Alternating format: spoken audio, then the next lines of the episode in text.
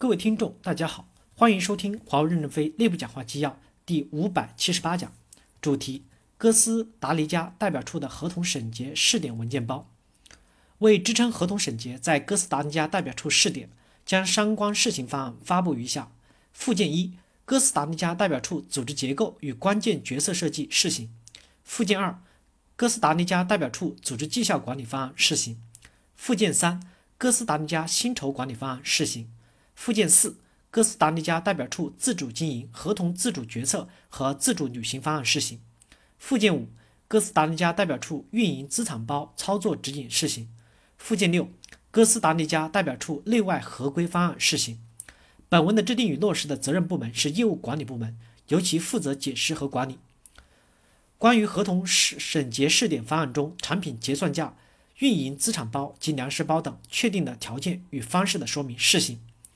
针对合同在代表处审结阿根廷哥斯试点方案中的产品结算价、运营资产包及粮食包等确定的条件与方式的补充说明如下：第一部分。关于产品结算价确定与后续调整的事宜：一、物理产品的结算价已经试点已验证基本可行，若结算价优优化出现向上调整，则对试点代表处延后半年生效。二、探索交付业务与专业服务结算价模式，并在二零一九年落地。基于最终的结果，对试点代表处预算进行多退少补，具体方案由业务管理小组讨论并决策。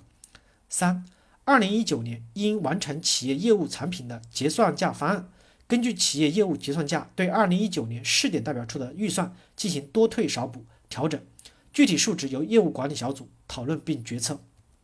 第二部分，关于运营资产包的管理事宜：一、鼓励代表处早日回款，尽早释放运营资产包，减少资金的占用成本，并通过评估用蒙古方式奖励。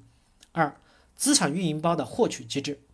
第一小点。按海外运营资产平均效率及改进的要求，生成试点代表处运营资产包初始的测算。第二小点，年度预算的阶段，代表处根据经营需求申请相应的运营资产包额度。当申请的运营资产包小于初始测算时，可自动获得相应的运营资产包额度。运营资产包申请额度高于初始测算时，需提交业务管理小组审议决策。三、运营资产包额度内的实际使用部分，按百分之六收取资金占用费用。运营资产包额度内未使用的部分，按百分之三收取额度占用费。若出现运营资产包超包，超包部分按百分之十二收取资金占用费用。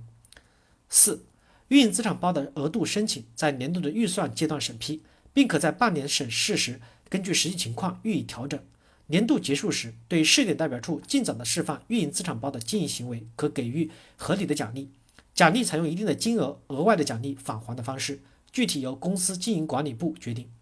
五、生活生活生产生活保障、办公环境、基建及 IT 基础设施所涉及的运营资产占用不纳入运营资产包计算。第三部分，关于粮食包的数值确定的相关事宜：一、以阿根廷与哥斯代表处各自的2015、2016年、2017年 ICT 的业务年度销售收入、年度的贡献利润、年度的薪酬总包。含该年度发放的工资总额、各类补贴总额和奖金总额，作为该代表处2018年粮食包获取的历史延长线的构建基础。二、2015年、2016年、2017年各年的代表处 ICT 的业务销售收入、贡献利润在基于销售收入的获取延长线基于贡献利润的获取延长线的构建中，其权重分别为百分之二十、百分之三十和百分之五十。三。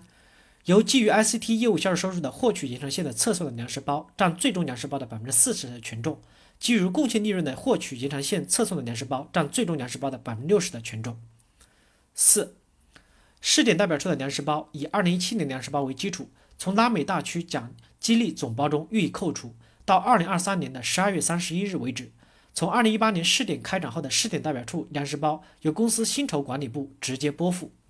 本文的制定与落实的责任部门是业务管理部门，由其负责解释和管理。感谢大家的收听，敬请期待下一讲内容。